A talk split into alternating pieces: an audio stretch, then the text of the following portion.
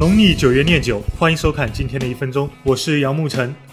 今天凌晨举办的微软2016发布会吊足了大家的胃口。硬件方面，微软对 Surface Book 进行了增肥，新 SB 本采用最新的 i7 处理器，显卡也变成了 GTX 965M 起，但尺寸基本不变。重量多了七十到一百三十克，官方宣称标准续航时间可达十六个小时，两千三百九十九美元起售。发布会上最引人注目的就是 Surface Studio 了，搭载酷睿第六代 i5 或 i7 处理器，配备二十八英寸四千五乘三千的十点触控 Pixel Sense 屏幕，标配版是 GTX 九六五显卡。八 G 运存和一 T 的固态硬盘，售价两千九百九十九美元起。Surface Studio 的性能、设计、功能样样惊艳，唯一缺点是价格。而最炫酷的却是它的配件 Surface Style，它直径五十九毫米，高三十四毫米，可以直接放在 Studio 屏幕上旋转按压来进行选择、缩放和切换等操作，简直是酷毙了。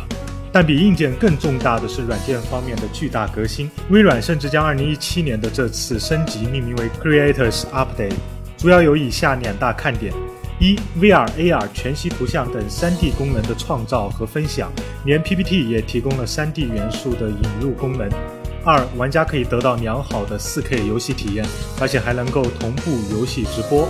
虽然 PC 市场的份额还在持续萎缩，但微软确实向世人展现出强大的生产力创新和工业设计水准。而微软手表，尤其是 Windows Phone，大概已经被彻底抛弃了吧。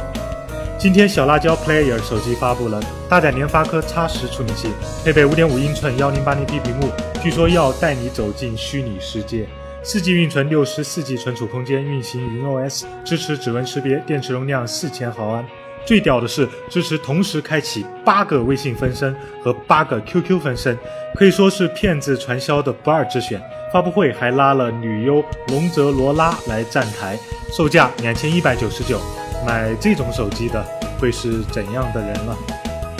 刚刚华为发布海报称，十一月三号的新品是麒麟九五零 GPU 表现的百分之一百八十，坐实了华为 Mate 九将搭载麒麟九六零的传闻。而明天，也就是二十八号凌晨一点，苹果将发布全新的 MacBook Pro。小伙伴们愿意的话，今晚一起去斗鱼房号五零九七九零五零九七九零看苹果发布会吧。